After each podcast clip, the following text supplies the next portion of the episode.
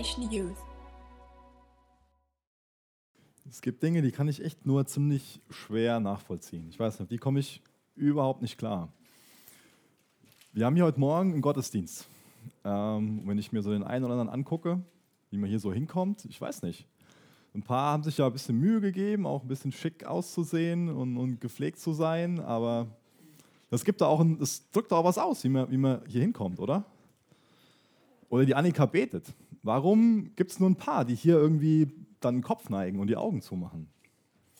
Oder beim Lobpreis. Ist Gott nicht würdig, angebetet zu werden, dass man aufsteht und keine Angst, der eine oder andere hat schon geschmunzelt, das war jetzt nicht wirklich ernst gemeint, aber ich hoffe, dass ich auch ein paar verunsichert habe. Ähm Jetzt ist endlich jeder wach. Guten Morgen, schön, dass ihr hier seid.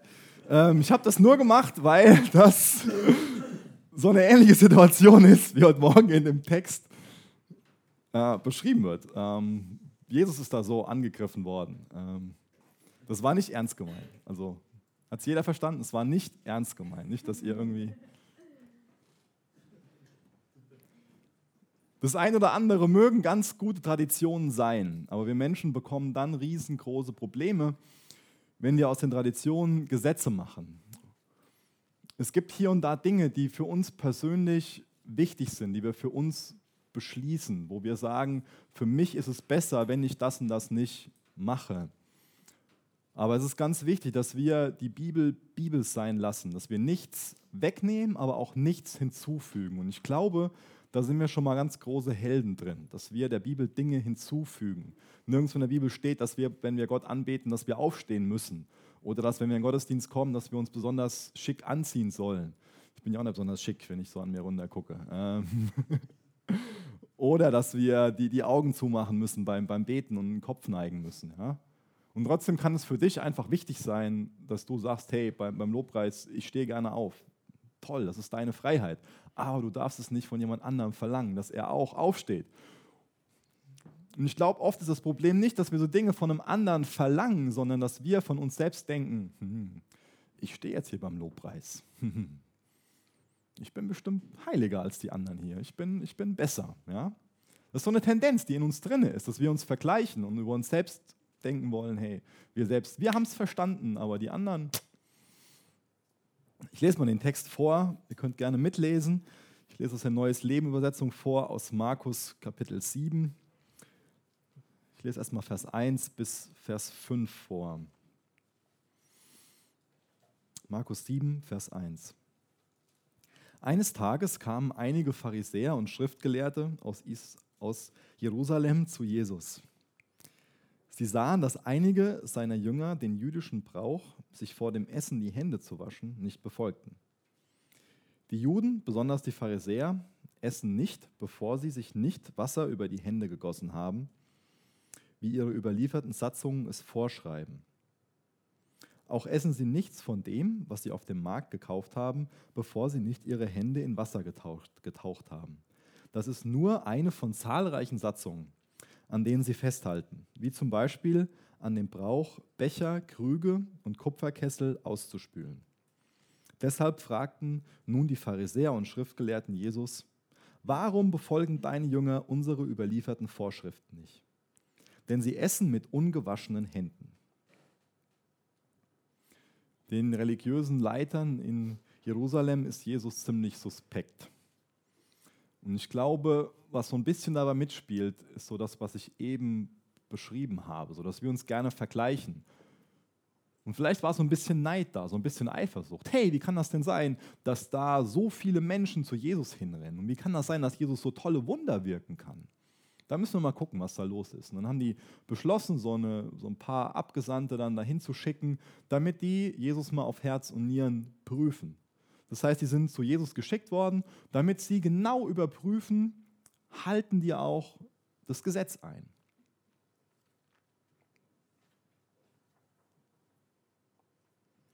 Und dann ist denen natürlich sofort aufgefallen, dass sie diese rituellen Waschungen nicht vorgenommen haben. Und das ist ganz wichtig, dass es hier nicht um ein Händewaschen aus hygienischen Gründen geht. Ja, das ist was ganz anderes. Händewaschen aus hygienischen Gründen, das bestimmt auch Jesus total für, bin ich auch für. Mein Dreijähriger ist total dagegen. Ähm, könnt ihr euch vorstellen, dass es oft eine Diskussion gibt. Also Hände waschen aus hygienischen Gründen so, aber aus rituellen Gründen ist es einfach nicht notwendig. Ja?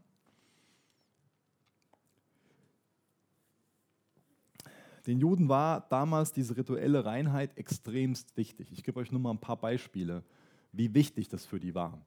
Zum Beispiel gab es einen Rabbi, der hat einmal vorm Essen vergessen, seine Hände zu waschen. Wirklich vergessen. Und die Konsequenz daraus war, dass er nicht mehr länger Rabbi sein durfte.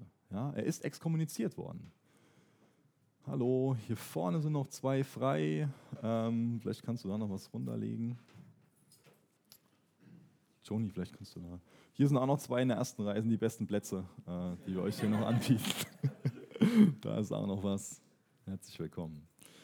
Also, denen war die rituelle Reinheit so wichtig, dass dieser Rabbi nicht mehr länger Rabbi sein durfte, nur weil er sich einmal nicht die Hände gewaschen hatte vorm Essen. Ein anderes Beispiel ist, ein Rabbi ist von den Römern ins Gefängnis gesperrt worden und hat dann pro Tag nur eine gewisse Ration an Wasser bekommen und, und an Brot. Und er hat das Wasser nicht genommen, um es zu trinken, sondern hat sich damit rituell die Hände gewaschen. Ja, die haben dann auch so, ich kann das nicht irgendwie nachmachen, ähm, wie die das gemacht haben, aber das, das durfte auch nicht in so einem Bassin sein, sondern das musste fließendes Wasser sein. Und dann haben die sich damit die Hände gewaschen. Und er hat es so weit getrieben, dass er daran verdurstet ist. Und dadurch ist er zum Nationalhelden geworden. Ja, das ist jetzt für uns wahrscheinlich schwer vorstellbar, wie man so ich nenne es mal, besessen sein kann von der Tradition, aber damals war es denen so wichtig, diese rituellen Waschungen durchzuführen, dass sogar dieser Rabbi dafür bereit war, zu sterben. Er ist verdurstet. Was ich auch an dem Text sehr interessant finde, ist, dass die Pharisäer und die Schriftgelehrten normal total verfeindet sind. Die konnten sich nicht ab. Aber ihre Gemeinsamkeit ist, dass sie Jesus hassen. Das haben sie gemeinsam. Und dadurch werden sie zu Verbündeten. Dadurch kommen sie jetzt beide auf Jesus zu und prüfen Jesus und seine Jünger. Und normal sollte uns das ja auch komisch erscheinen, dass wir hier auch wieder in diesem Text sehen, dass Jesus mit den religiösen Leitern Schwierigkeiten hatte. Dass es so die einzelnen Leute waren, mit denen er Stress hatte. Eigentlich sollten wir ja denken, hey, wenn, wenn Gott schon hier auf die Erde kommt, dann kommen wir doch bestimmt besonders gut auf diejenigen klar, denen Religion wichtig ist, die religiös sind. Und vor allen Dingen die religiösen Leiter. Aber er hat immer wieder Stress mit religiösen Leitern. Warum ist das so? Ich glaube, die Antwort ist ziemlich simpel. Es ist nämlich so, dass Jesus absolut nicht religiös ist, sondern eher das Gegenteil davon. Aber das werde ich nachher noch mal ein bisschen erklären, was ich damit meine. Denn durch den Text wird sehr gut klar, wird sehr gut deutlich, was so Unterschiede sind zwischen Religion und einer Beziehung, zwischen einer lebendigen Beziehung zu Jesus. Nämlich Jesus geht es nicht darum, uns irgendwelche Traditionen aufzudrücken. Das ist Teil von, von Religion, dass sich an Traditionen festgehalten wird und dass Tradition vergöttert wird. Und Jesus geht es darum, uns Menschen wieder in Kontakt mit seinem liebenden Vater zu bringen. Im Text zum Beispiel auch gelesen, dass ähm, die alle möglichen Sachen gewaschen haben und auch selbst sich gewaschen haben. Zum Beispiel war ein, ein Grundsatz von ihnen, nachdem sie auf dem Markt waren, was gekauft haben, dann haben sie selbst die Sachen gewaschen, die sie gekauft haben, aber auch ihre Hände. Mit dem Hintergrund, dass sie vielleicht jemanden berührt haben, der Heide ist. Und dann war der Glaube, dass sie sich selbst dadurch verunreinigt haben. Und dann haben sie sich gewaschen und sich besser gefühlt als die anderen. Sie haben von sich selbst gedacht, okay, wir, wir sind ja heiliger, wir sind ja gerechter. Ja. Im Gegensatz zu den anderen hat Gott ja Gründe, uns lieb zu haben. Das war so das, das Denkmuster. Ich finde es interessant, dass sie so was ganz Horizontales daraus gemacht haben, dass sie sich ständig mit anderen verglichen haben.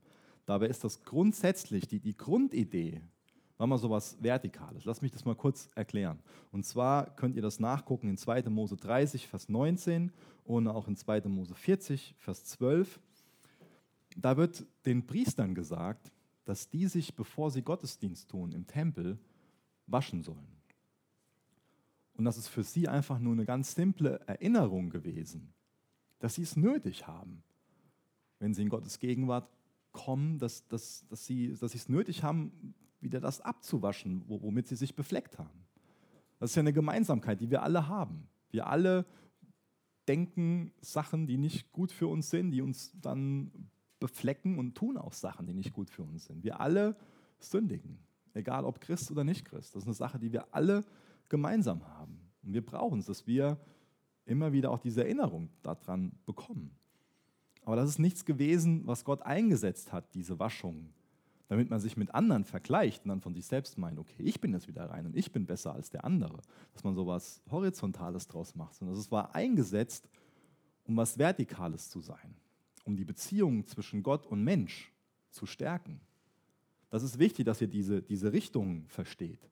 Gott geht es darum, dass er die Beziehung von Gott und Mensch stärken will. Und was wir oft machen, was, was so eine Tendenz in uns ist, dass wir was Horizontales draus machen, dass wir irgendwas menschliche Traditionen daraus machen. Und noch diese Komponenten dazu kommen, dass wir meinen, wir sind dann besser und annehmbarer vor Gott, was auch immer. Das heißt, die Waschung, die, die Rituale, die sie da draus gemacht haben, die zeigen zum einen, dass sie eine falsche Einstellung anderen Leuten gegenüber haben. Die zeigen aber auch, dass sie ein falsches Verständnis von Sünde und von persönlicher Heiligkeit haben. Denn gerade in der Bergpredigt wird klar, dass wahre Heiligkeit eine Sache des Herzens ist. Wo ich darauf hinaus will, ist, was wir Menschen so oft denken, dass nur das Sünde ist, was wir irgendwie aktiv tun und dass wir viel auch von dem, was wir Falsches tun, dass wir das damit entschuldigen können ähm, über die Einflüsse, über das, was wir erlebt haben, über das, was von außen kommt. Aber Jesus geht her und sagt, das Problem ist in unserem Innern, das Problem ist in unserem Herzen. Da ist die Quelle von dem Bösen, was, was aus uns herauskommt. Und wahre Heiligkeit entspringt oder ist eine Sache des, des Herzens. Was damit gemeint ist, ist, dass ähm, wir vielleicht denken, es ist nur Mord, wenn wir jemanden tatsächlich umbringen. Jesus geht in der Bergpredigt nochmal einen Schritt weiter und sagt, ihr bringt jemanden um in euren Gedanken. Und das macht euch zu einem Mörder. Aber auch das ist eine Sache, wo ich später nochmal kurz drauf zurückkomme. Ich das noch mal ein bisschen besser erklären mit den, mit den Waschungen. Und zwar gibt es die Mishnah. Das sind jüdische Gesetzesbücher. In der Mishnah sind 186, 186 Seiten, auf denen diese Waschungen beschrieben werden. Ja, 186 Seiten. Ich hätte fast gesagt, das ist mehr, als viele von euch je gelesen haben. Nein, Quatsch. Und die haben danach gelebt. Ja? Die haben sich von 186 Seiten sagen lassen, nach wann sie sich waschen müssen. Ja? Das heißt, eigentlich haben die bewiesen, dass die Evolutionstheorie nicht richtig ist, weil dann hätten sonst Schwimmhäute wachsen müssen, weil die so oft sich, sich gewaschen haben, weil die so oft mit Wasser in Berührung waren. Und das Wort, was da verwendet wird, das ist auch für, für Waschen, das ist auch ein Wort, was, was äh, für Taufe benutzt werden kann. Und das ist mir wichtig, das immer wieder zu unterstreichen, dass es hier nicht um irgendwas für eine Hygiene geht, um eine Körperhygiene, sondern hier geht es um rituelle Waschungen. 186 Seiten. Wie kann es dazu kommen, dass auf der Grundlage von zwei Versen, von 2. Mose 30, Vers 19 und 40, Vers 12, dass da Menschen 186 Seiten Regeln draus machen? Wie kann man an den Punkt kommen? Das sind zwei kleine Verse. Da werden 186 Seiten Regeln draus gemacht, wo dann anderen Leuten Stress gemacht wird, wenn sie das nicht einhalten. Wie kann es dazu kommen? Ich will mal ein paar Fragen stellen. Vielleicht war die erste Frage, die sie sich gestellt haben, hat Gott nicht den Priestern gesagt, dass sie sich die Hände waschen sollen, bevor sie ihm dienen? Vielleicht war die nächste Frage, will Gott nicht, dass wir ihn mit allem ehren, was wir tun? Sollte dann nicht jeder treue Gläubige dieselbe Hingabe zeigen wie so ein Priester? Ist nicht jedes Essen ein Geschenk Gottes? Steht nicht im Psalm 24, dass jeder, der den Berg des Herrn besteigen und an seinen heiligen Ort stehen will, dies nur mit reinen Händen tun darf? Sollten wir da nicht alle vor jedem Essen die Hände waschen? Wäre das nicht wesentlich heiliger? Also ab sofort waschen wir alle unsere Hände rituell vorm Essen, oder? Vielleicht ist diese Kette von Fragen auf den ersten Blick ein bisschen logisch, aber sie ist definitiv nicht biblisch. Sie verdreht definitiv das, sie verdreht definitiv Gottes Gedanken für uns und mit uns und fügt definitiv jede Menge Text zur Bibel hinzu, was nicht biblisch ist. Und das ist auch ein wichtiges Schema, was ich, was ich heute Morgen aufzeigen will. Wir denken oft so darüber nach, ja, man darf auf keinen Fall was aus der Bibel rausnehmen. Aber genauso schlimm wie uns das ist, sollte es uns sein, dass vielleicht was hinzugefügt wird. Das ist genauso fatal, wie was wegzunehmen. Ich lese mal in Vers 6 weiter, denn da kommt eine ziemlich deutliche Reaktion auf Menschen, die so sind, wie ich am Anfang von der Predigt war. ähm, Vers 6. Jesus erwiderte, also Markus 7, Vers 6. Jesus erwiderte, ihr Heuchler, ihr Heuchler. Jesaja hat euch gemeint, als er sagte, diese Menschen ehren mich mit ihren Worten, aber nicht mit ihrem Herzen. Ihre Anbetung ist nutzlos, denn sie ersetzen die Gebote Gottes durch ihre eigenen Lehren. Ihr missachtet die Gebote Gottes und setzt an ihre Stelle eure eigenen Vorschriften. Und er fuhr fort, geschickt setzt ihr Gottes Gebote außer Kraft, um an euren eigenen Vorschriften festzuhalten. Deutliche Worte, oder? Könnten wir jetzt Jesus so zum Vorwurf machen, hey, wo ist denn deine Political Correctness? Ähm, ist nicht so schön, wie du dich hier ausdrückst bisschen unsensibel, jemanden hier Heuchler zu beschimpfen und so. Das, ist, das sind hochrangige religiöse Leiter. Und da haben viele einen großen Respekt vorgehabt. Aber Jesus nennt die ganz klar Heuchler. Das doch nicht irgendwie besonders hart übersetzt oder so. Vielleicht kommt der Gedanke bei dem einen oder anderen. Jesus ist einfach ehrlich und er sagt, wie es ist. Er nennt sie Heuchler, weil sie Heuchler sind und konfrontiert sie damit. Diese religiösen Leiter, die legen den Menschen unheimlich schwere Lasten auf. Ich habe das eben gesagt, 186 Seiten haben sie da zurechtgesponnen. Und das ist eine Riesenlast, die sie den Menschen auflegen. Ihr müsst euch daran halten, ihr müsst daran denken und das darfst du nicht und das darfst du nicht und das ist auch schlecht alles ist schlecht, das und das und das und das und das. Riesengroße Last. Aber Jesus sagt von sich, mein Joch ist sanft. Was ist das Problem von ihnen? Jesus nennt hier zwei, Jesus spricht hier zwei Sachen an.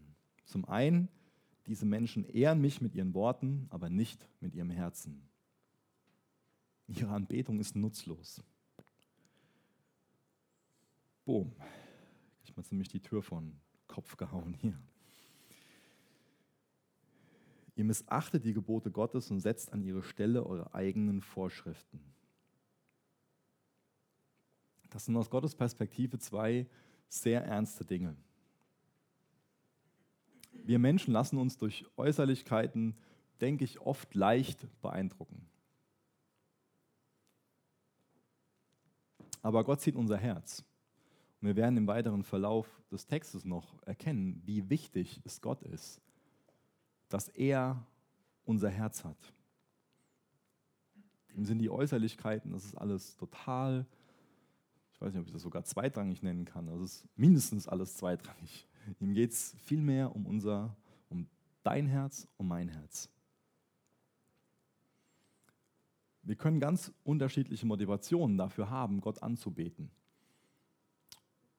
Und ich glaube, sagen zu können, dass die religiösen Leiter, die da von Jesus als Heuchler bezeichnet werden, definitiv die falschen Motive für ihren Lobpreis, für ihre Anbetung hatten. Ich denke, die wollten sich einfach nur Vorteile verschaffen. Die waren kontrollsüchtig und hatten ziemlich viele Machtgelüste. Sie wollten ihren eigenen Status verbessern. Sie haben Gott nicht angebetet, weil sie ihn geliebt haben. Ihnen war ihr Ansehen ziemlich wichtig. Und das ist so ein Kennzeichen von, von Heuchlern.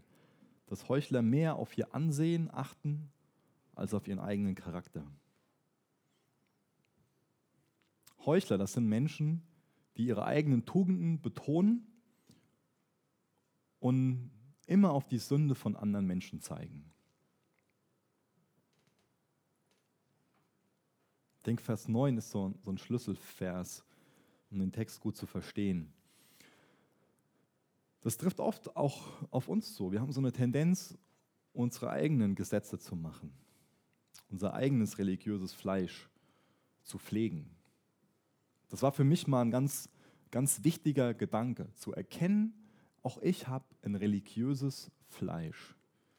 Nicht alle Gedanken, die religiös sind, die in mir sind, die sind wirklich biblisch, die sind wirklich Gedanken Gottes. Ja?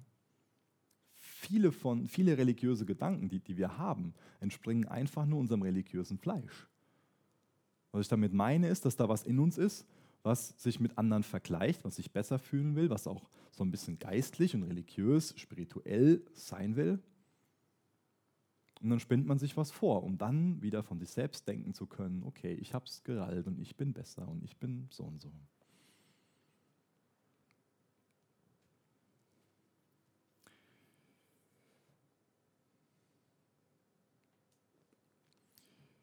Die Pharisäer haben Schutzzäune um die Gebote Gottes, um Gottes Gedanken gebaut. Und ihnen wurde relativ schnell wurden ihnen diese Schutzzäune wichtiger als das, was wirklich im Wort Gottes steht. Und das ist so eine, so eine Tendenz, wenn man auf sein religiöses Fleisch hört und dann extra Regeln noch obendrauf hinzugibt, dass einem schnell diese Sachen so wichtig werden, dass man das von anderen Leuten auch verlangt, sich daran zu halten.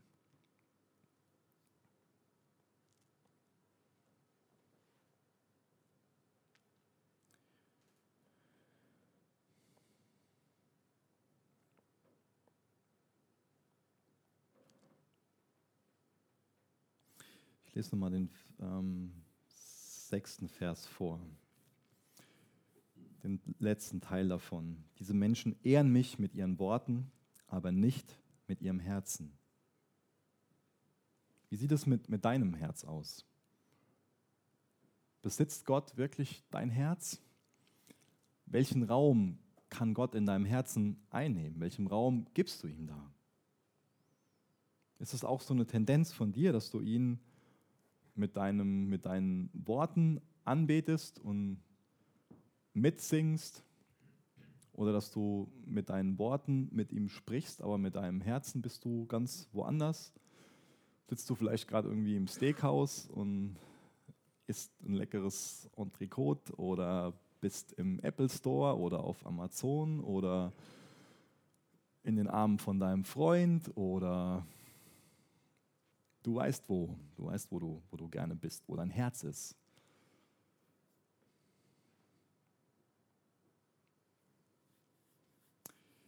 Gott geht es um dein Herz. Und Gott wünscht sich kein geteiltes Herz oder ein hartes Herz oder ein distanziertes Herz. Er wünscht sich, dass wir ihm das ganze Herz geben. Das bedeutet für mich, dass, dass wir ihn lieben, dass wir verstanden haben, dass er gut ist, dass er wirklich würdig ist, angebetet zu werden, dass er toll ist, dass wir ihn bewundern. Ich glaube, Gott kann nur unser ganzes Herz haben, wenn wir ihn bewundern. Ich glaube, solange wir uns von ihm bedroht fühlen oder ihn total uncool finden, ich glaube, dann können wir nicht von uns sagen, dass er unser ganzes Herz hat. Ich glaube, dann sind unsere Gedanken über ihn stark von Gesetzlichkeit und von Religiosität geprägt. Ich würde es lieben gern erleben, dass die Tür jetzt aufgeht und, und Jesus kommt als Mensch hier rein und würde das wiederholen, was er da gesagt hat, oder uns wirklich zu unseren Herzen reden. Ich weiß nicht, was, was er sagen würde. Vielleicht würde er uns auch sagen, hey, ihr geht hier in die Gemeinde, aber euer Herz ist weit weg von mir. Oder ihr lest in der Bibel, aber euer Herz ist nicht bei mir. Ihr sprecht schöne Gebete, aber euer Herz ist nicht bei mir. Ihr dient mir, aber euer Herz ist weit weg von mir. Ihr singt mir Lieder mit euren Lippen, aber die entspringen nicht eurem Herz. Das ist weit weg von mir.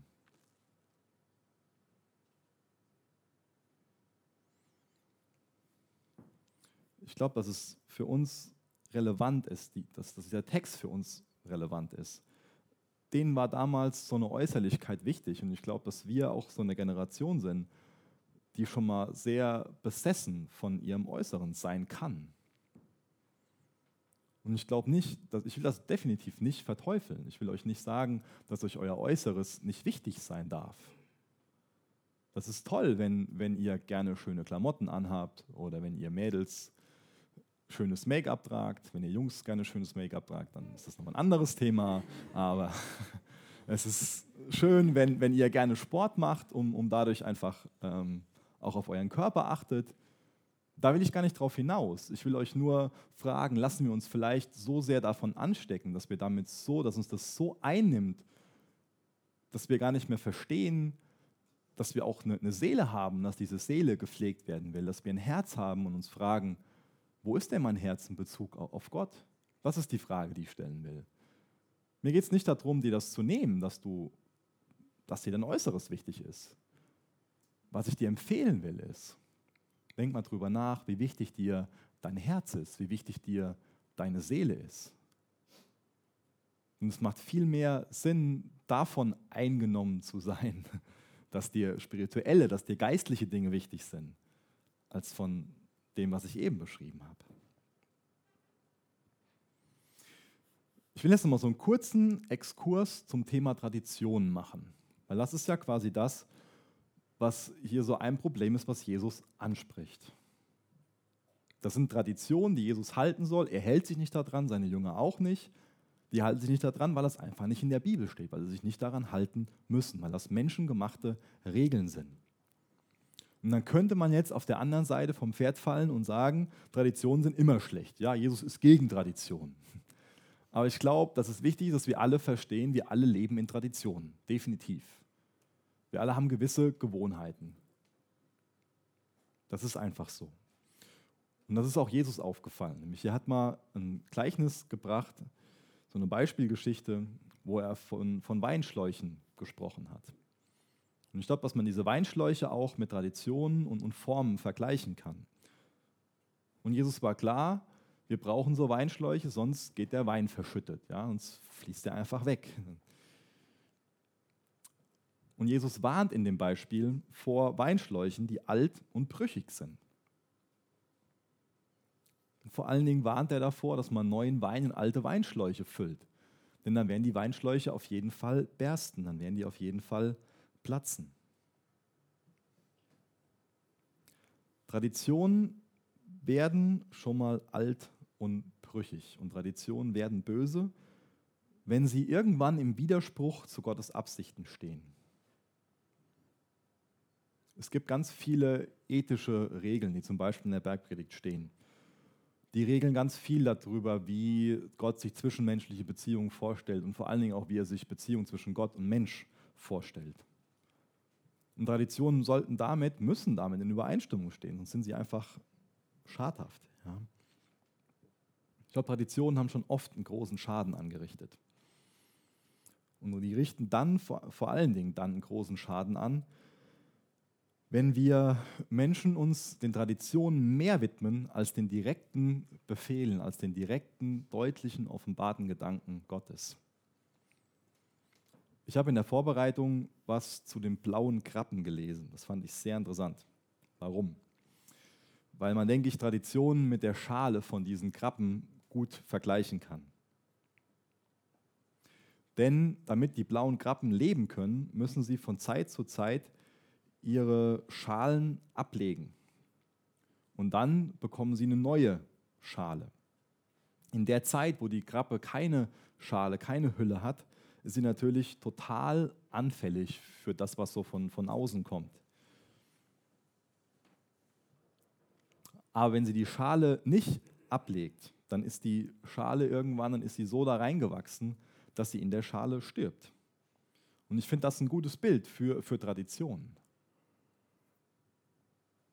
Traditionen dürfen nie zur Hauptsache werden, sondern Traditionen sollen nur einem gewissen Zweck dienen.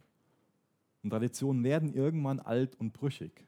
Und dann können wir persönlich oder dann können auch Gemeinden in Traditionen sterben, wenn man nicht bereit ist, diese Schale abzulegen.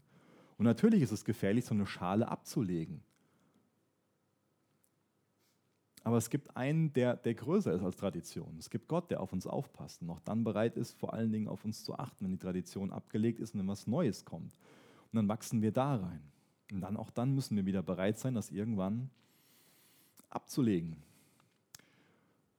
Und wir sind nicht die Einzigen, die jetzt in einem Generationenkonflikt stehen und, und meinen, okay, wir wissen es einfach besser als unsere Eltern. Ja? Auch du wirst später mal in einem Generationenkonflikt sein und dann wirst du der Böse in dem Spiel sein.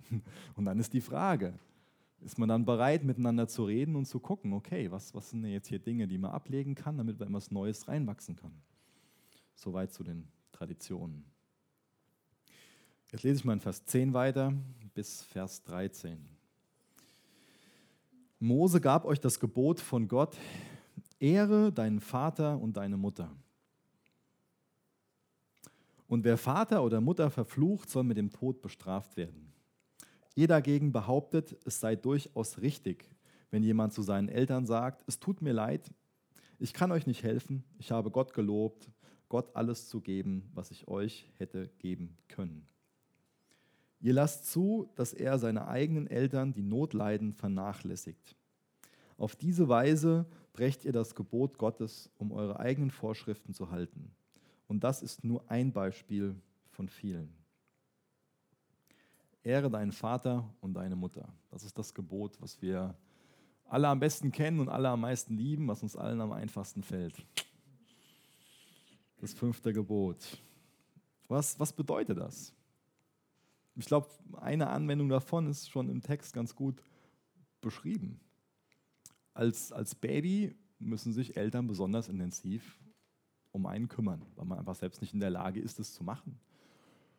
Und irgendwann entwickelt man sich wieder dahin, dass man wieder immer mehr zum Baby wird, jetzt bildlich gesprochen, in dem Sinne, dass man, nicht bildlich gesprochen, in dem Sinne gesprochen, dass, dass man ähm, einfach viele Sachen nicht mehr machen kann. Und dann ist es wichtig, dass man sich als Kind wieder um die Eltern kümmert. Ich glaube, das ist eine Art und Weise zu ehren. Und das wurde hier von, von den Juden verlangt. Aber die hatten so eine Praxis, die hieß Korban. Das wird im Text beschrieben. Nämlich ähm, in Vers 11. Da steht dann, es tut mir leid, ich kann euch nicht helfen, ich habe Gott, ich habe gelobt, Gott alles zu geben, was ich euch hätte geben können. Das heißt, da kamen dann vielleicht Schwester und Bruder von einem an und haben gesagt, hey, unseren Eltern geht schlecht, wir brauchen deine Hilfe. Dann hat die Person gesagt, Nein, mein ganzer Besitz ist Korban. Das heißt, man konnte damals hergehen und konnte gewisse Sachen einfach Gott weihen. Diese Praxis, wie gesagt, nannte man Korban. Aber die haben das dafür missbraucht, um ganz bewusst dann nicht irgendwie auch finanziell den Eltern helfen zu müssen. Das ist ganz heuchlerisch und ein ganz schlimmes System gewesen. Die haben vorgegeben, dass denen im Endeffekt Gott wichtiger wäre. Aber Gott ist es halt wichtig, wie wir in dem Gebot gelesen haben, dass wir unsere Eltern ehren. Und das ist eine Art und Weise, wie dann wieder Tradition und, und Religiosität und Gesetzlichkeit wieder Gottes, Gesetz, Gottes Gesetze zu, zur Seite stoßen. Sie haben dann das als von Gott gegeben, dieses Korban so eingesetzt und gelehrt, aber das ist nur eine menschliche Praxis gewesen, wo die vielleicht auch von gedacht haben, das ist besonders geistlich. Natürlich ist es geistlich zu sagen, das gehört alles dem Herrn. Natürlich. Kann man sich schön hinstellen und sagen, so und so. Ich habe das alles gekorbahnt oder wie auch immer. Aber was sagt Gott? Gott sagt es besonders geistlich, wenn du dich um deine Eltern kümmerst, wenn du deine Eltern ehrst. Das kann ich euch empfehlen, eure Eltern zu ehren. Solange du zu Hause wohnst, sollst du deinen Eltern gehorsam sein. Und auch wenn du zu Hause ausgezogen bist, sollst du deine Eltern immer noch ehren. Deine Eltern zu ehren bedeutet nicht automatisch, dass du alles tust, was sie sagen. Aber das hängt viel mit einer Einstellung zusammen. Das hängt damit zusammen, dass du ihnen zuhörst, dass du ihnen Respekt entgegenbringst. Und wir alle haben das erlebt, dass unsere Eltern auch nur Menschen sind.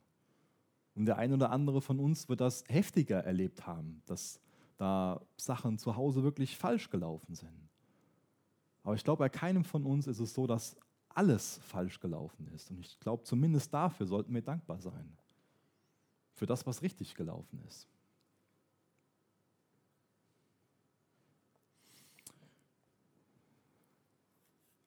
Ich erlöse euch mal von dem Thema und mache mal in Vers 14 weiter. Dann rief Jesus die Menge zu sich, hört alle genau zu und versucht es zu verstehen. Der Mensch wird nicht durch das unrein, was er isst. Er wird unrein durch das, was er sagt und tut. Als Jesus sich von der Menge zurückzog und in ein Haus ging, fragten ihn seine Jünger, was er denn mit dieser Aussage gemeint habe. Versteht ihr es denn auch nicht? fragt er. Begreift ihr nicht, dass es nichts, dass nichts, was der Mensch isst, ihn verunreinigen kann? Die Nahrung kommt nicht mit seinem Herzen in Berührung, sondern geht nur durch den Magen und wird dann wieder ausgeschieden. Damit erklärte Jesus alle Speisen für erlaubt. Und er fuhr fort, es sind seine Gedanken, die den Menschen verunreinigen. Es sind seine Gedanken, die den Menschen verunreinigen. Denn von innen aus dem Herzen, Entschuldigung, denn von innen aus dem Herzen eines Menschen kommen böse Gedanken wie Unzucht, Diebstahl, Mord, Ehebruch, Habgier, Bosheit, Hinterlist, Vergnügungssucht, Neid, Verleumdung, Stolz und Unvernunft. Alle diese üblen Dinge kommen von innen heraus. Sie sind es, die den Menschen unrein machen. Ich glaube, dass wir hier eine der wichtigsten Lehren von Jesus verstehen können. Ich glaube, dass hier ein ganz großer Unterschied beschrieben wird zwischen Religion auf der einen und Christsein auf der anderen Seite. Nämlich Religion ist ein menschlicher Versuch, mit Gott in Kontakt zu kommen. Religion ist eine lange Liste von Dingen, die wir tun müssen, damit wir erlöst werden, damit wir mit Gott in Kontakt kommen können. Und Christsein besteht daraus, dass uns Gott sagt, das habe ich getan, damit ihr mit mir in Kontakt kommen könnt. Ich habe meinen Sohn für euch gegeben, damit ihr mit mir in Kontakt kommen könnt. Das ist ein riesengroßer Unterschied. Religion geht oft her und sagt, ihr müsst einfach nur das und das tun, dann werdet ihr zu besseren Menschen. Oder auf der anderen Seite, euch ist das und das zugefügt worden, deswegen seid ihr schlecht, eigentlich seid ihr gut. Deswegen ändert dein Umfeld, mach das und das und dann wirst du zu einem besseren Menschen. Jesus geht her und sagt, euer Problem ist in eurem Herzen. Daher kommen diese bösen Gedanken, wie ich eben vorgelesen habe. Unzucht, Diebstahl, Mord, Ehebruch, Habgier, Bosheit, Hinterlist, Vergnügungssucht, Neid, Verleumdung, Stolz, Unvernunft. Natürlich alles Dinge, hat noch keiner von uns drüber nachgedacht, nicht ein einziger. Nein. Zumindest in den letzten fünf Sekunden nicht. Okay. Hat Jesus recht damit, was er hier sagt? Ich glaube, wenn wir ehrlich mit uns selbst sind, dann wissen wir, das sind Dinge, die aus unserem Herzen entspringen. Das sind Gedanken, die in uns hochkommen. Natürlich nur zu Recht, weil der andere hat sich so bescheuert verhalten. Deswegen wollen wir das und das. Ja. Jesus hat hier recht, dass das Gedanken sind, die in unserem Herzen sind, die in uns hochkommen. Und Jesus sagt uns nicht, mach das und das. Verdien dir, dass du dann verändert leben kannst. Verdien dir ein neues Herz. Die Aufforderung von Jesus ist einfach nur, dass wir ehrlich zu uns selbst sein sollen. Dass wir über uns selbst erkennen, ja, das Schlechte ist in mir, das Schlechte kommt aus meinem Herzen hervor. Ich denke mir, ach, jetzt könnte ich ja mal das und das mitnehmen. Ich denke mir, ich erzähle jetzt die in die Lüge, damit ich es einfacher habe. Ich denke mir, jetzt gönne ich mir das und das, weil das tut mir ja gut. Und es ist aber Unzucht. Ich denke mir, ja, die Person hat das doch gar nicht verdient, das und das zu haben. Wie, wie kann das denn sein, dass der so und so ein Auto fährt? Ich bin derjenige, der da neidisch ist. Vergnügungssucht, Verleumdung, Stolz, Unvernunft. Warum steht das wohl in dieser Liste? Das ist in meinem Herzen drin. Und Jesus will, dass ich da ehrlich bin zu mir, dass ich sage, das ist in meinem Herzen. Das ist das Erste, was ich erkennen sollte, dass das in meinem Herzen ist, dass ich ein schlechtes Herz habe. Und dann kann mir Jesus offenbaren, hey, ich will dir ein neues Herz geben. Dann ist nicht der nächste Schritt, tu das und das, damit es aus deinem Herzen rauskommt. Dann ist der nächste Schritt zu sehen, es gibt das Kreuz, es gibt Golgatha. Gott hat seinen Sohn, hat Jesus gesandt für dich und mich, damit er uns vorlebt, wie es richtig laufen sollte, damit er uns vorlebt, wie, wie ein Leben aussieht von einer Person, die ein neues, die ein wiedergeborenes Herz hat, die ein Herz hat, was nicht in Sünde gefallen ist. Jesus hat der Sünde widerstanden und dadurch konnte er sich selbst zum stellvertretenden Opfer machen. Was es bedeutet ist, du hast eine riesenlange Liste an Schuld, wo diese Gedanken hochgekommen sind und wo du ihnen zum Teil auch nachgegangen bist. Du bist ein Zielverfehler. Gott hat dich mit einem gewissen Sinn und Zweck geschaffen, aber du verfehlst das Ziel. Du erreichst das Ziel nicht, was Gott mit dir hat. Aus zum Beispiel den Gründen, die ich eben genannt habe, diese Punkte hier. Bosheit ist einer von ihnen. Diebstahl, Unzucht sind andere. Deswegen sind wir Zielverfehler. Und deswegen sagt uns Gott, ihr habt versagt. Aber ich bin gut sagt Gott von sich. Ich bin gut und ich schaffe einen Weg, damit du wieder in Kontakt mit mir kommen kannst. Ich schicke meinen Sohn und mein Sohn wird der Sünde widerstehen und er wird für euch stellvertretend am Kreuz sterben und euren Schuldschein unterschreiben. Jesus hat am Kreuz ausgerufen, es ist vollbracht. Und er hat dieses Wort gebraucht, das nennt sich Tetelestai, was damals gebraucht wurde. Wenn einer eine riesenlange Rechnung hatte, wurde das unten drunter geschrieben, es ist bezahlt. Dann ist die Rechnung weg. Und dann sagt Jesus über unsere Schuld, er wird nicht mehr an sie denken. Die ganze Schuld ist weggewischt, wenn wir einfach nur dieses Geschenk annehmen, wenn wir ehrlich zu uns selbst sind und dann sagen, okay Gott, ich bin dankbar. Jesus, ich bin dankbar, dass du für mich am Kreuz gestorben bist und ich will jetzt ein neues Herz von dir haben. Das ist das Angebot von Jesus an uns heute Morgen. Vielleicht hast du das Angebot noch nie angenommen. Dann kannst du heute Morgen das Geschenk annehmen, dass dir Jesus ein neues Herz gibt. Preis den Herrn, dass er uns eine Lösung anbietet. Preis den Herrn, dass er nicht so ein religiöser Typ ist, der aus Jerusalem zu uns hinkommt und uns einfach nur sagt, du wäschst aber deine Hände nicht. Ja? Und der uns eine Lösung anbietet, der uns ein Geschenk macht. Und natürlich ist es unangenehm, auf diese Sünde angesprochen zu werden, damit konfrontiert zu werden. Deswegen bleib nicht an dem Punkt stehen, dass, dass du es einfach nur zulässt, dass dich Gott mit deiner Schuld konfrontiert. Aber Gott musste ja zeigen, dass es was gibt, von dem du erlöst, von dem du gerettet werden musst. Und lass es zu, dass du erkennst, wie gut Gott ist, der dir ein neues Herz anbietet. Und auch dann, wenn du das neue Herz bekommen hast, dann ist nicht so, dass das dann alles rum ist. Ja? Also dann bist du gerettet, das auf jeden Fall. Dann bist du erlöst. Aber dann beginnt ein Prozess, der sich Heiligung nennt. Und in dem Prozess wirst du hin und wieder an Punkte kommen, wo du gewisse Entscheidungen triffst. Wo du dir selbst vielleicht Regeln auferlegst. Nur so ein Beispiel von, von mir. Ich war jedes Wochenende, bevor ich Christ wurde, also nicht mein ganzes Leben lang, aber auf jeden Fall in, den Monaten oder in auch vielleicht schon Jahren, bevor ich Christ geworden bin, war ich fast jedes Wochenende sturzbetrunken. Und deswegen habe ich mir dann gesagt, ich habe keinen Bock mehr auf meinen alten Lebensstil. Ich weiß, dass ich dann leer zurückbleibe. Deswegen werde ich jetzt einfach über einen längeren Zeitraum absolut keinen Alkohol trinken. Das war für mich da einfach wichtig, diese Regel zu haben. Und irgendwann wusste ich für mich, ich habe damit jetzt kein Problem mehr. Jetzt kann ich mal ein Weinchen genießen oder mir mal ein Bier trinken. Das ist für mich okay so. Aber ich bin nicht hergegangen und habe diese Regeln jemand anderem auferlegt.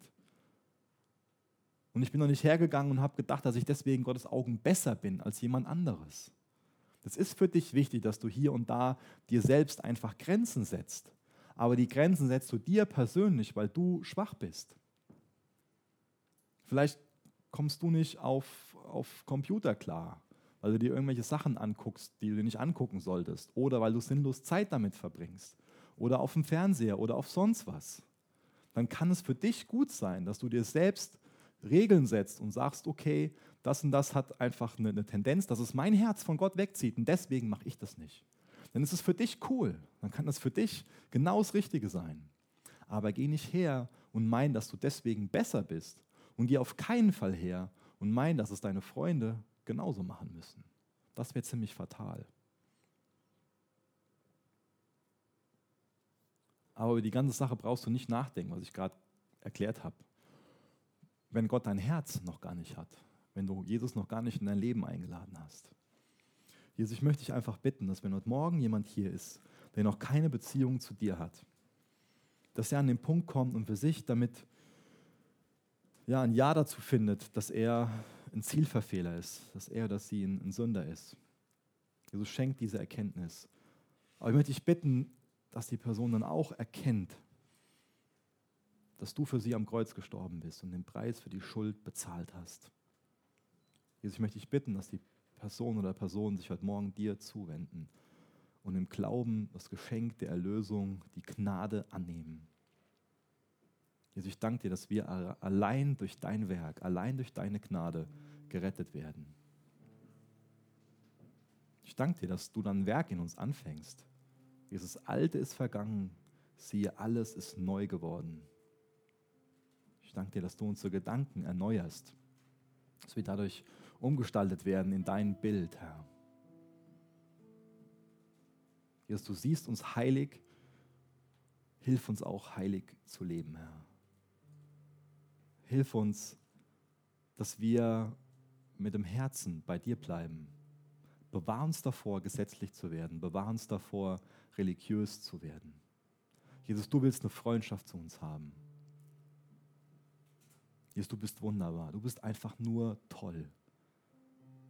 Jesus, mach das, dass jeder, der hier ist, versteht, dass du wunderbar bist. In Jesu Namen. Amen.